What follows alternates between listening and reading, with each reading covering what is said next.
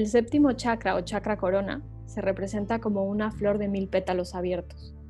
Se encuentra en la parte superior de la cabeza y se relaciona con el pensamiento profundo y la espiritualidad. Conectemos con la inteligencia divina, la libertad plena y la belleza de quienes somos. Esta es la descripción que encontrarás en la web y en redes sociales del libro La luna en mí, versión Rara, escrito e ilustrado por Luzatnam. Este libro me encanta. El texto es exactamente el mismo que el de la luna en mí, pero las ilustraciones tienen una particularidad. Llevan el séptimo chakra, el chakra de la coronilla, al desnudo. Son ilustraciones de mujeres sin melena. Cuando las vi por primera vez me parecieron ilustraciones súper potentes y tan mágicas que me quedé con esa versión. Este es el libro que yo uso para conocerme más. Me siento mucho más identificada con esta forma de presentarnos al mundo como somos y hoy hablaremos de todo lo que envuelve a este chakra. Y para eso tenemos aquí a la autora del libro, Lu Satnam. Lu es mamá, vegana, ilustradora de yoga y profe de yoga. Desde hace tiempo comparte la visión del yoga con las personas a través de bellísimas ilustraciones que nos invitan a incluir el yoga en nuestras vidas y a conectar con nuestra luz interior. Actualmente está en proceso de desarrollo de un curso online para subir las defensas y muy pronto estará disponible su escuela online Empieza con yoga para empezar a hacer yoga y empezar nuestros días con yoga. Bienvenida, Lu, me encanta compartir este espacio contigo. Igualmente, muchísimas gracias por invitarme. Estoy súper feliz de compartir este espacio y poder dar un trocito mm, de mí y de todo hasta el mundo. Y también está aquí con nosotras Sus Bigler, mamá de dos, fiel creyente y apasionada de la magia, guía de meditación y yoga enfocada más allá de una práctica técnica en la conexión emocional. Una de sus misiones es acercar la espiritualidad a la vida real, saber que podemos tener una vida espiritual sin tener que ser monjes tibetanos y sin dejar de ser quienes somos.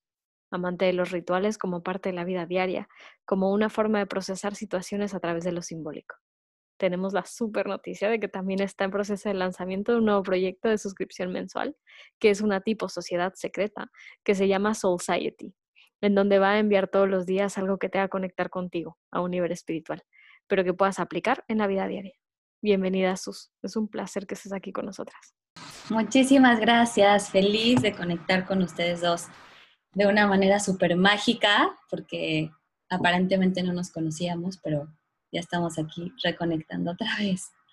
Feliz, muchas gracias por invitarme. Ay, sí, Sus. Es la sensación que tengo con los y las invitadas que no conozco físicamente, pero siento que nos reconocemos entre almas afines y es súper especial. Hoy tenemos un tema amplio del que hablar y estoy muy emocionada de ver por dónde nos llevan las palabras. Hoy hablaremos de espiritualidad. Para mí la espiritualidad trasciende la religión. Es esa conexión con lo sutil, con esa certeza de que somos más que este cuerpo físico y que el universo está conmigo.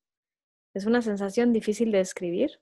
Sé que muchas personas conectamos de diferentes maneras con la espiritualidad. Hay personas que conectan con ello a través de la razón, hay personas que conectan con ello a través de la naturaleza, hay otras que a través de prácticas específicas de ejercicios como yoga. Cada una, cada uno tiene su manera y todas son perfectas. Así que ahora les pregunto para ustedes, ¿Qué es la espiritualidad? Bueno, pues para mí, eh, creo que yo hace mucho tiempo creía que la espiritualidad era conectar con un ser superior, ¿no? con alguna figura o con algún objeto o con algún dios externo. Eh, para mí por muchos años la espiritualidad se basaba solamente como ir a la iglesia o a un templo o a un lugar y solamente ahí conectar. Y a lo largo de mi camino he descubierto que la espiritualidad pues es al contrario, más que conectar hacia afuera, es una conexión interna con lo más profundo de ti, con lo más divino y sagrado y descubrir que eso que yo buscaba afuera está dentro de mí y que cuando lo encuentro dentro de mí hay una explosión de magia increíble y que no está separado de mí, y que lo tengo yo y que lo tienes tú y que lo, tiene, lo tenemos todos. Entonces, pues creo que ese es mi concepto de espiritualidad. Pues mm, desde, desde mi punto de vista, desde mis vivencias, creo que, la espiritualidad es todo aquello que, haces, todo lo que mm, todo lo que hay en tu día, cómo cómo te hablas, cómo hablas eh, en tu mundo, cómo todo va encajando, mm, todo lo que practicas, eh, desde cómo cocinas o cualquier cosa que, que, tú haces en tu vida y que te lleva a conectarte con, con tu alma, con algo mucho más allá de este cuerpo físico. Eh, es algo que, que está dentro de ti, que, te encuentras, que te lleva a otra, a otra dimensión, por así decirlo, pero que cada uno tiene dentro y, eh, y que con pequeñas cositas que puedes ir haciendo en tu día a día puedes conectar. Sí, yo agregaría ahorita que escucho a Lu que, por ejemplo, esto que yo siento ahorita al escuchar a Lu es espiritualidad, ¿no? Es conexión, es inspiración, es donde no cabe el ego ni los miedos, donde puede vivir el miedo, pero siempre como una parte muy sabia de cómo te relacionas con el miedo, ¿no? Cómo te relacionas con otro tipo de emociones. No se trata como de negar esto que también existe y esta oscuridad, pero se trata como de verla desde otro lado, siempre sintiéndote acompañado, como decía Lu, por algo pues mágico que no podemos ver, tocar, sí podemos sentir, pero que es algo es muy especial y que yo lo puedo sentir ahorita. Me identifico muchísimo con lo que ambas dicen. Para mí ha sido así también. Primero estuve en esta búsqueda de protección, maestros, maestras, alguien que me enseñara todo búsqueda externa. Y luego hubo un cambio, un clic, cuando me di cuenta de que todo eso que buscaba afuera está dentro de mí. Y que todas las personas que aparecen en nuestra vida son maestros y maestras.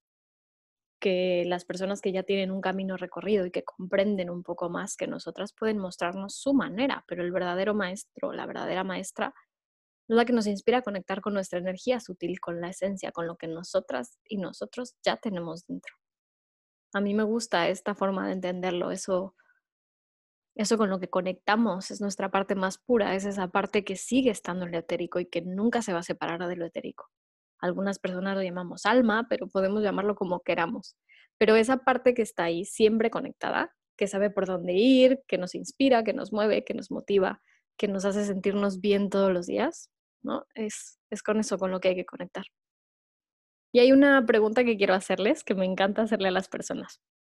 ¿Podrían compartirnos su experiencia de despertar espiritual? Si es que la tuvieron, quizás siempre han estado despiertas. ¿Cómo fue su despertar espiritual? Pues la verdad es que ya hace bastantes años, aunque realmente siempre, creo que, siempre nací con, algo que me conectaba. Eh, solo que socialmente se dice que eso no es posible o que Mm, no puedes eh, tener una sensibilidad especial para sentir ciertas energías o cosas. Entonces, cuando eres niño, eh, muchas veces ocurre que cierras puertas a, ver, a sentir, a, escuchar, a conectarte con, con... Los niños dicen que hasta, por lo menos hasta los tres años, están súper conectados, tienen eh, como el canal abierto. Pero después de esa etapa hay veces que se cierra. Yo reconozco que hubo un momento, creo que en torno a los 5 o 6 años, que, que se cerró. Y ah, cuando tenía en torno a los 17 años o algo así, eh, empezó a despertarse todo así como muy desordenado.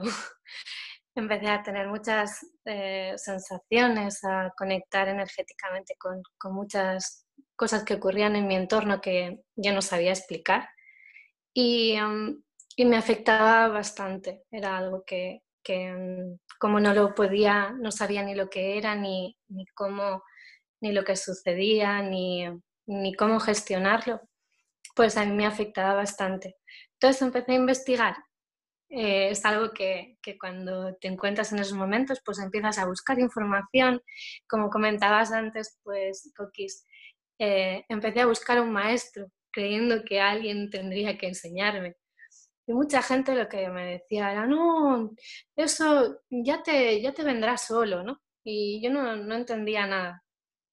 Pero con el tiempo, bueno, hice 300.000 cursos y sí, y al final eh, era verdad, ¿no? Que, que llegaría solo. Eh, en todo ese proceso de descubrimiento, pues hice Reiki, hice Dixa, hice la formación de yoga, hice... Y, y todas estas cosas eh, me dieron herramientas para gestionar lo que estaba sucediendo. Me dieron herramientas para tener el control de mi mente, que la mente no sea la que, la que te está ah, guiando o tomando las riendas de, lo que está sucediendo. Y, y, el poder poner unos límites, el hacer tu aura fuerte, tu línea de arco, tu cuerpo radiante, tu cuerpo sutil, fortalecer todos estos, estos cuerpos que, que a veces pensamos que solo somos un cuerpo físico, pero hay muchas cosas más que intervienen. Y ponerlas al servicio de, toda esa sensibilidad para poder conectar eh, espiritualmente con todo lo que te rodea, pero sabiendo qué es lo que, lo que hay, ¿no? Es como antes tenía un teléfono con mucho ruido en el que no llegaba a escuchar la voz claramente. Y ahora puedo coger el teléfono y apagar todo el ruido, música así y tal, para poder eh, escuchar, para poder conectar con, todo lo que hay fuera, ¿no? Que, que no es poco. y ahí sucedió como mi camino de despertar. Yo creo que es algo que tuve, no creo, estoy segura desde siempre. Siempre me recuerdo como alguien muy curiosa con todo este tema de, pues de la espiritualidad y de Dios y de todo. Y mi familia, yo crecí en una familia católica, muy católica, entonces íbamos a misa todos los domingos en una iglesia preciosa en Valle de Bravo. Y me acuerdo que yo me escapaba de la misa, porque sinceramente un poco la letanía del padre me, ¡ah! me sacaba, no me hacía conectar a mí personalmente. Entonces yo me escapaba de la, de la iglesia y me iba a una capillita que estaba chiquitita, aislada de la iglesia mayor, digamos. Era una capilla chiquita que me encantaba porque no tenía bancas, eran cojines en el piso y yo, pero de muy chiquita, o sea, de verdad, no sé, seis años, cinco años, me quitaba los zapatos y entraba ahí a estar en silencio.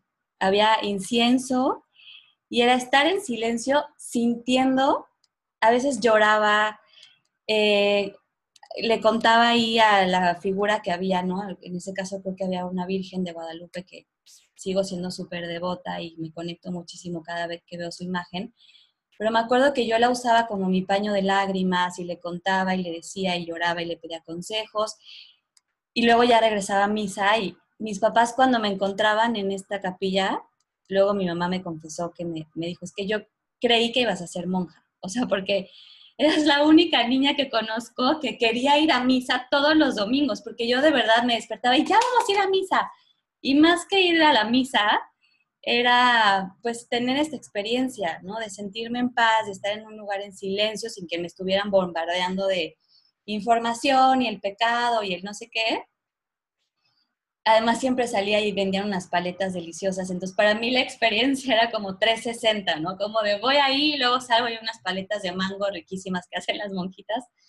Entonces siempre para mí fue eso la espiritualidad, como un momento de gozo, de disfrutar, eh, luego ya más grande ya no vivía en Valle de Bravo, entonces íbamos a misas tradicionales y yo la pasaba muy mal, o sea, siempre para mí era un shock.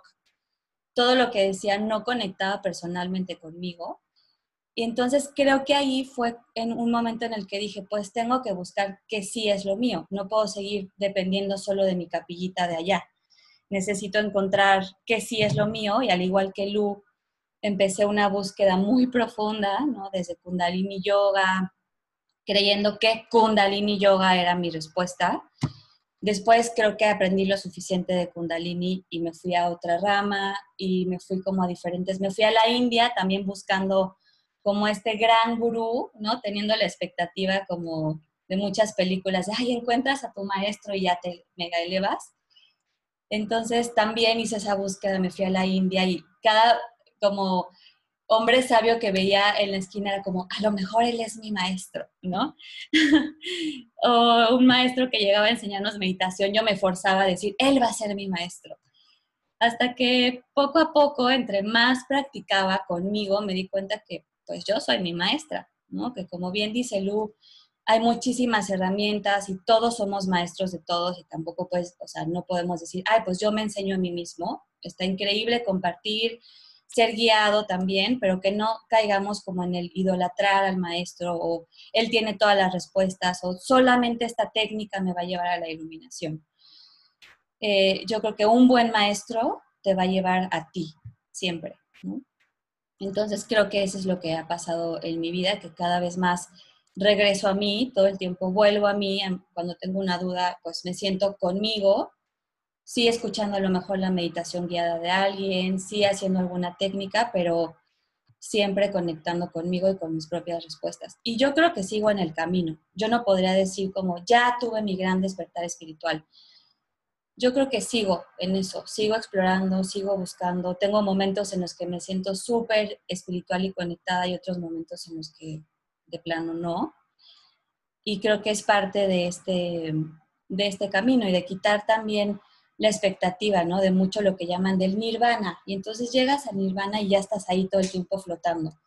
Y creo que eso es algo que aleja mucho a la gente de la espiritualidad, que es como de, pues es que yo no me siento así, no me siento, ni me visto de blanco, ni llevo turbante, ni me siento todo el tiempo hablando con los pajaritos y con las mariposas que vienen a mí. Como que creo que es un ir y venir, pero es, la espiritualidad yo la veo como una herramienta para regresar a ti, siempre. O sea, que sepas que pase lo que pase, que aunque no te sientas volando y conectado y cantando mantras, hay herramientas que pueden hacerte regresar a ti y sentir ese dolor, ese enojo, ese lo que sea, profundamente, pero pues ya, eso es lo que sí me pasa, ¿no? Que ya no me voy a la victimez una semana entera o un día entero, sino que ya puedo regresar más y conectar más fácil. Me da muchísima ternura la historia que contaste, Sus. Te imagino de Peque en la capilla y me parece una imagen súper tierna. Y uniéndolo a lo que decías, Lu, que de Peques tenemos todos y todas el canal abierto. Yo no soy mamá, pero me encantaría aprovechar la ocasión de tener a dos mamás tan conscientes aquí, quitando la idea de que haya forma buena y mala, entre comillas, de acompañar a los peques, les preguntaría, ¿cómo le hacen ustedes?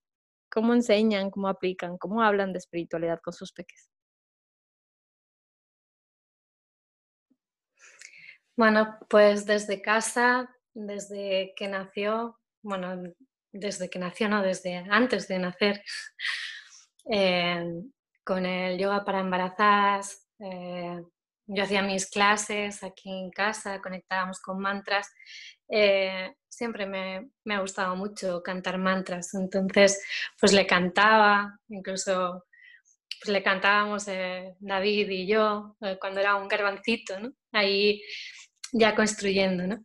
Y em, el parto, por ejemplo, ah, aunque acabó en cesárea, todo, toda la fase de, dilatación, yo hice todo, todo el proceso, eh, fue con mantras, eh, todo acompañado, e incluso en quirófano, pues nació con, con Guru Guru, Baje Guru, Guru Randas Guru, ¿no?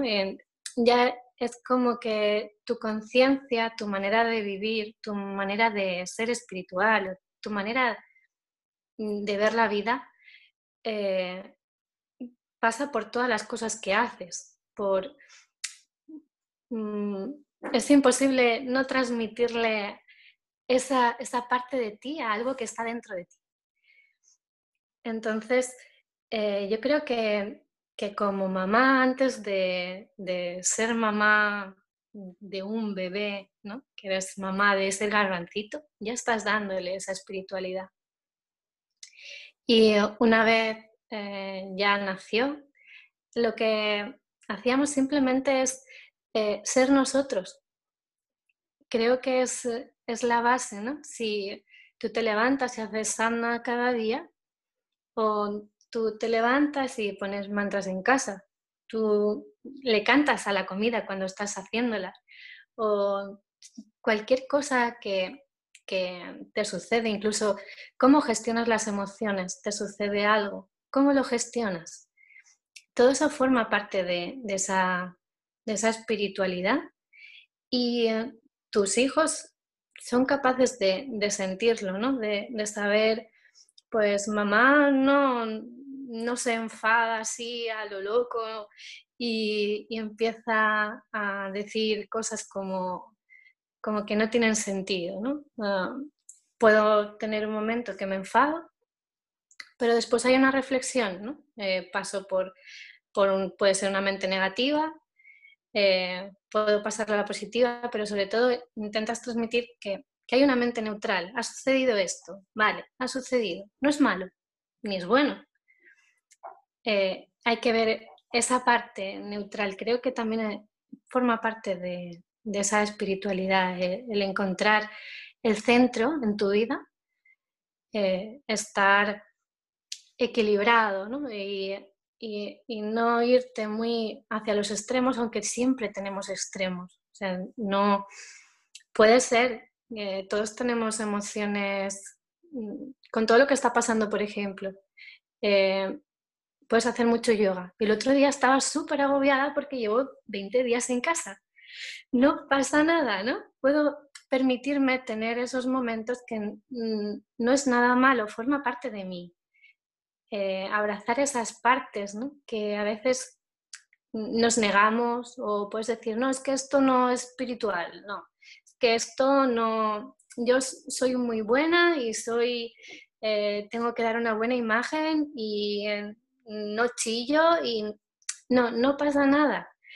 Puedes tener momentos de agobio, puede que, que no puedas gestionar todo como, como a ti te gustaría. Puedes sentir rabia, puedes sentir enfado. Eso también es espiritual, reconocerlo y, abrazarlo, abrazar esas emociones dentro de ti. Y es lo que, lo que yo como mamá intento también que, que Tiago pues, pueda aprender. Y, y, la verdad es que creo que, que cuando lo observo veo cambios en cuanto a otros bebés que conozco, a otros niños, que en la manera en, la que él responde o gestiona sus emociones. Y hay veces que, por ejemplo, algo así que, me gusta mucho es que cuando él, él, toma pecho todavía y hay veces pues que lo quiere ya y lo quiere ya, ¿no? Y se enfada mucho, mucho, mucho, mucho. Y entonces él solo hay veces que se dice, respira, tranquilo, respira. y entonces ves que, está bien, que él solo también sabe gestionarse. O se cae y él mismo se coge, se da un besito y dice, ya estás curado. Y em, ves que, tiene su poder, ¿no? Como que él mismo puede eh, gestionar todo lo que a él le, sucede, que no necesita a alguien externo que, le, que esté encima.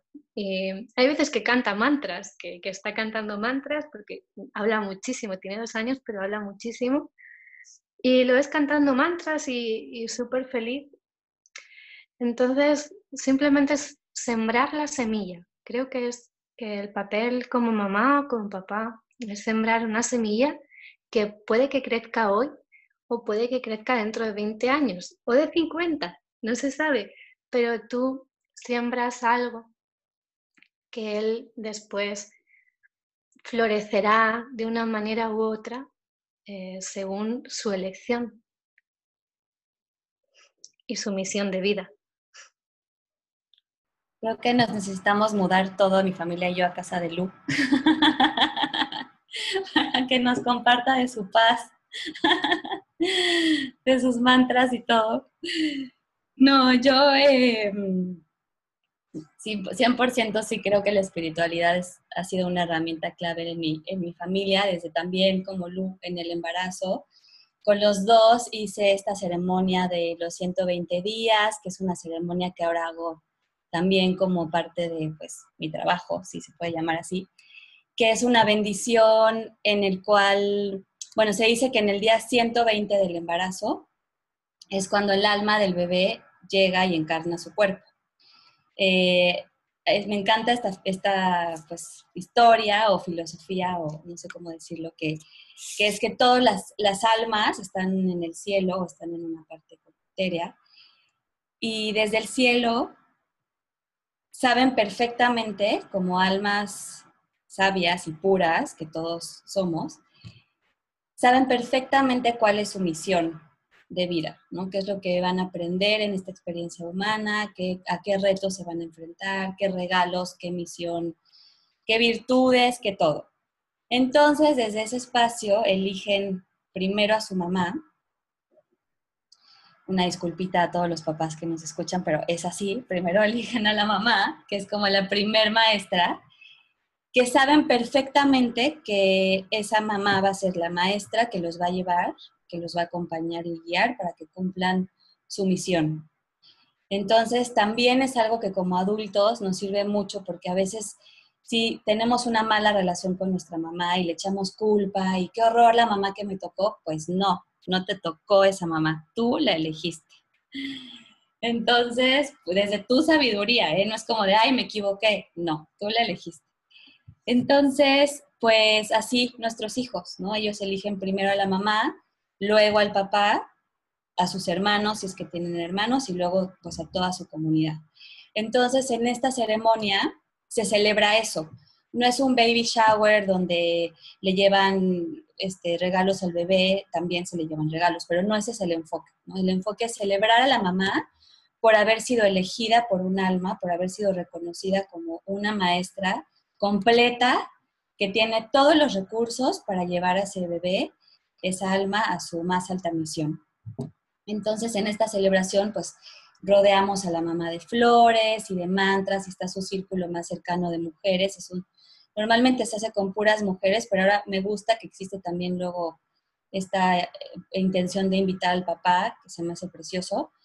Y, y es un momento muy bonito porque además se hace consciente que todo lo que vive la mamá en el embarazo, pues ya está eh, reflejándose en la vibración del bebé.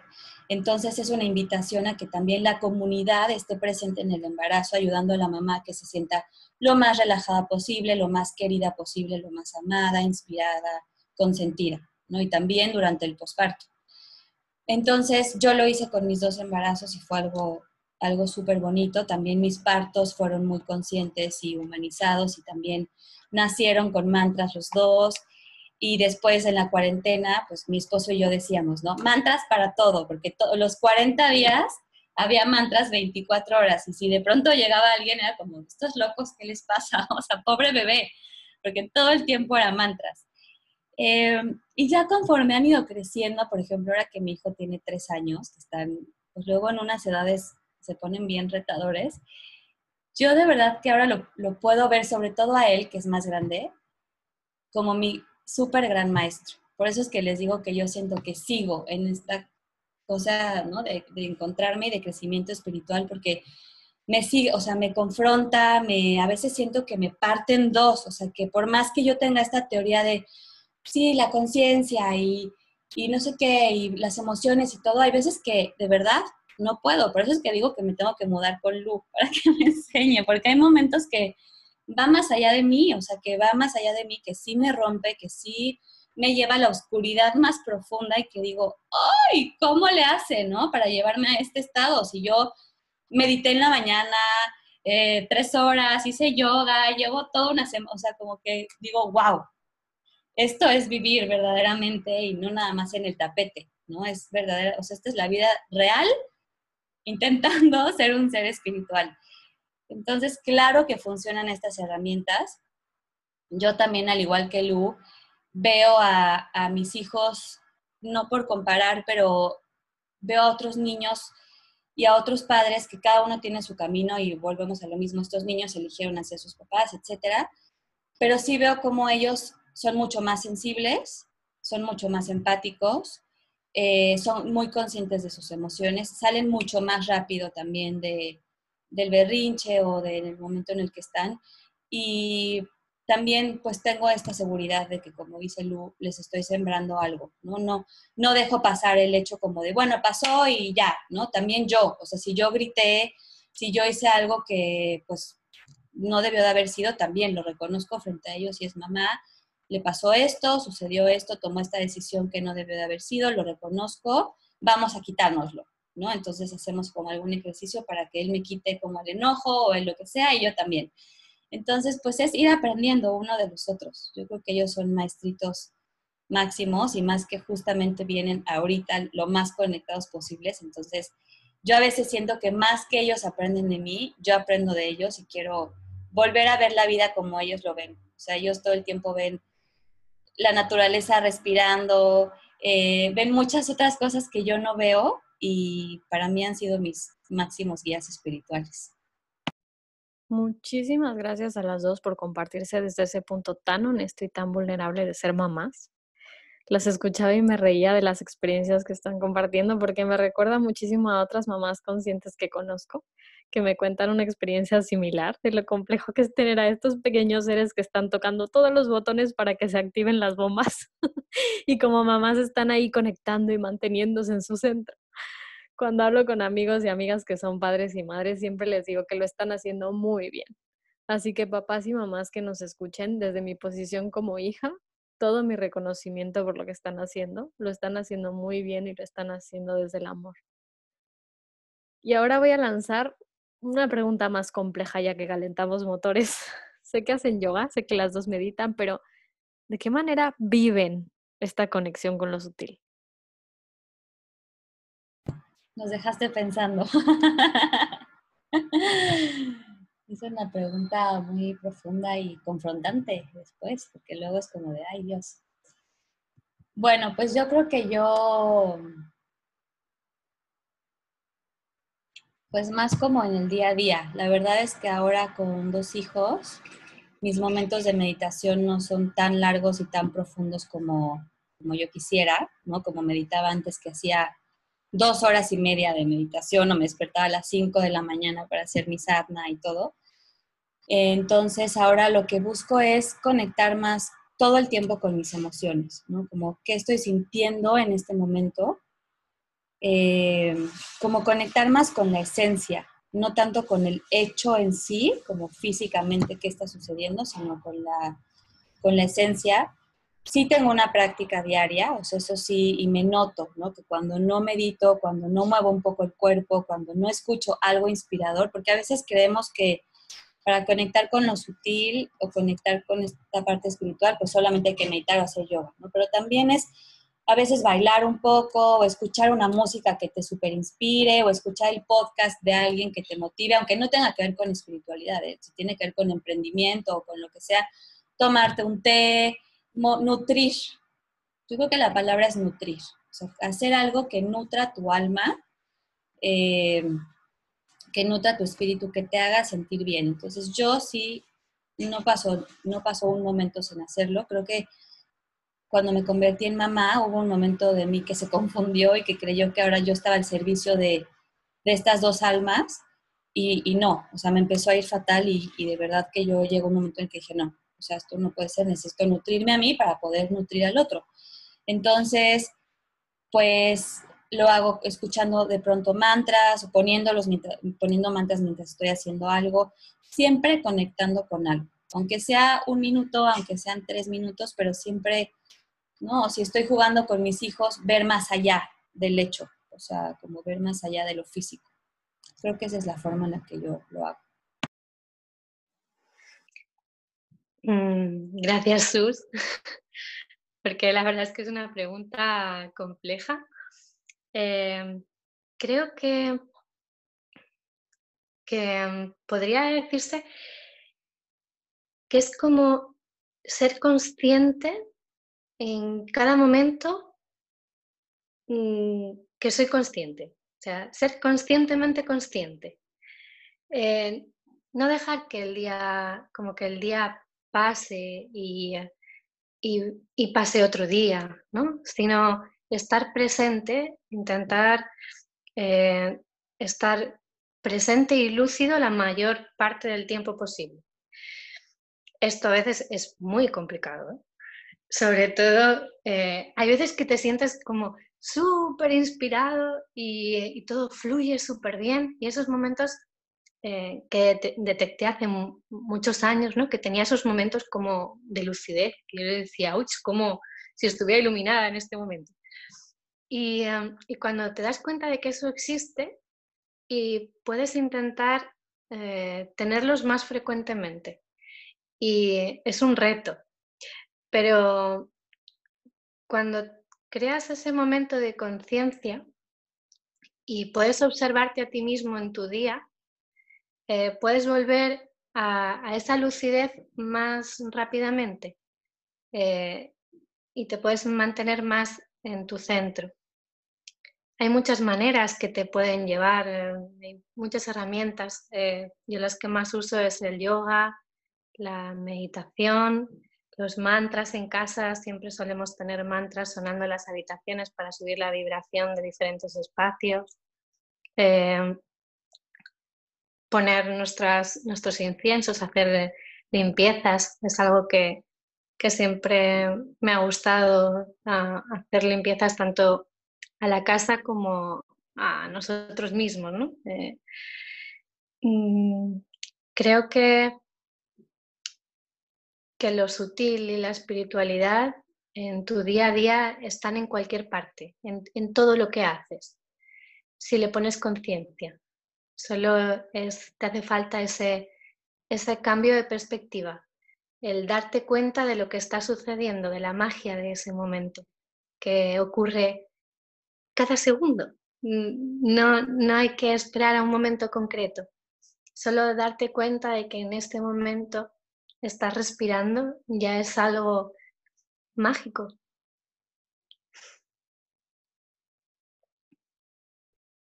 Qué bella frase, Lu, qué sutileza. La verdad que veo que sí, las puse ahí a pensar con esa pregunta. Me encantaría para el cierre de este podcast que nos hablen de su ritual o herramienta concreta favorita, la que más, más, más les guste, y que nos compartan algo de esos nuevos proyectos que están co-creando de los que hablamos al inicio de este episodio.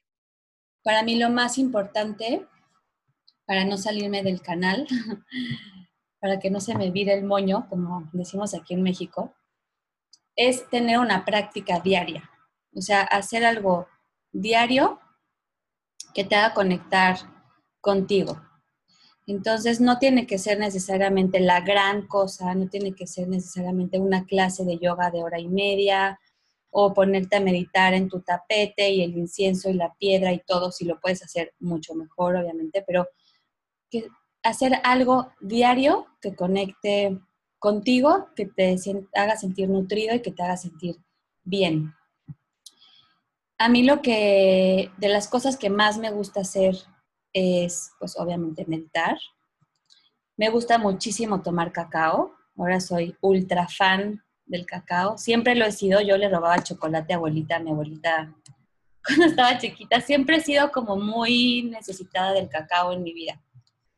Y ahora lo tomo mucho, lo tomo más como en ceremonias de cacao, pero bueno, claro, no puedo estar diario en una ceremonia de cacao, entonces tengo cacao en mi refri y me tomo cacao que ayuda mucho a abrir el corazón y a estimularlo un poquito.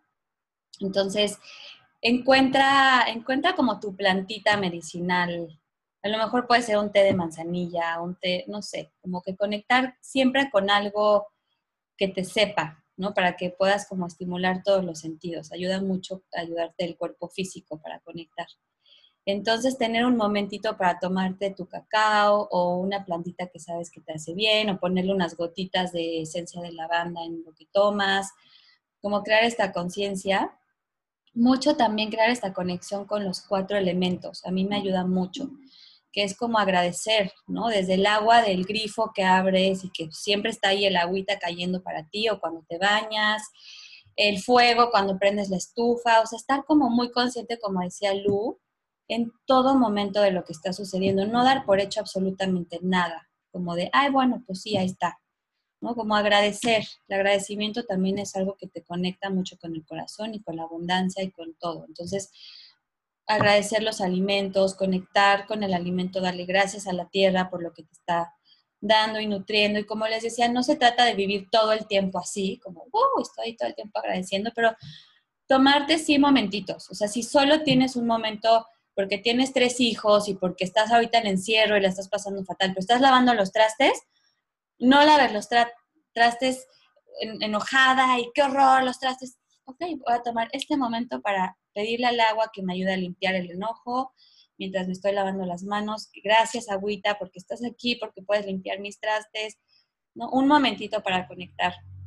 Y esta es la intención justamente de, de Society, de esta sociedad secreta, que es crear una comunidad, porque también conectar con la gente es básico, ¿no? Yo no sé, ahorita Coquis y Lu seguro se sienten igual que yo, que estamos conectando y hablando de cosas que nos gustan y cambia completamente la energía.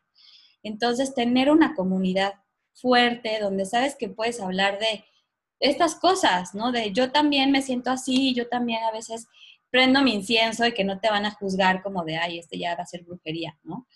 Entonces, tener una comunidad donde nos nutrimos, donde todos podemos compartir eh, y donde diario tienes una dosis de espiritualidad, un tip, una recomendación, una meditación, un audio inspirador, una imagen de Lu, ahora las voy a incluir en mi, en mi, en mi sociedad.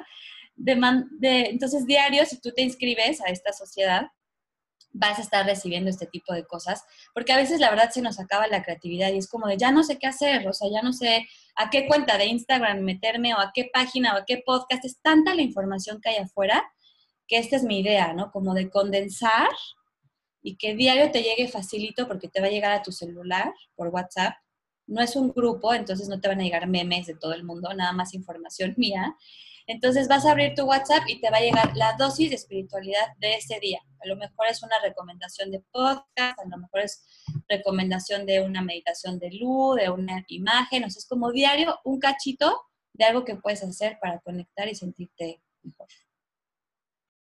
Bueno, quería compartir una cosa, eh, pero voy a empezar por otras porque me has me ha inspirado, me ha recordado algo que yo suelo hacer en, mi día a día cuando quiero como empoderarme, el escucharte, Sus.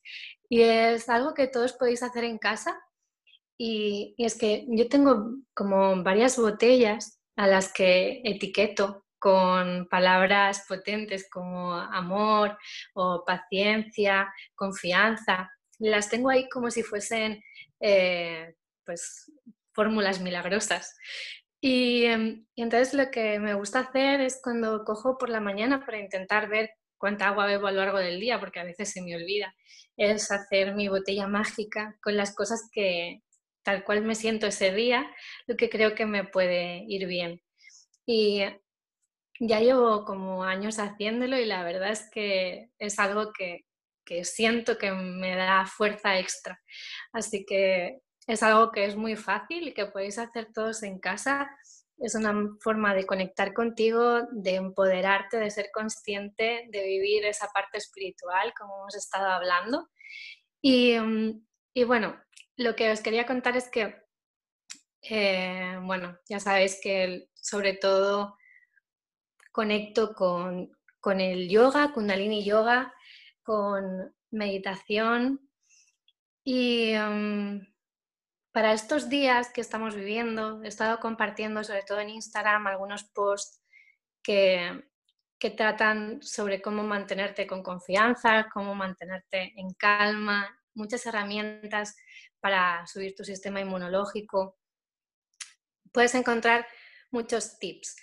Eh, y todas estas cosas van a estar incluidas eh, en la escuela online que abriremos muy prontito, que se va a llamar Empieza con Yoga, porque creo que empezar con yoga marca un cambio, marca un cambio muy grande en, tu vida. En mi vida lo marcó.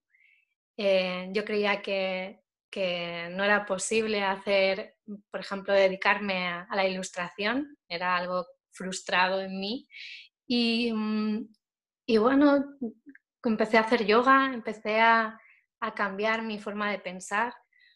Y todo eso llevó a que dejara mi trabajo, me lanzara de lleno a lo que de verdad amaba y aquí estoy.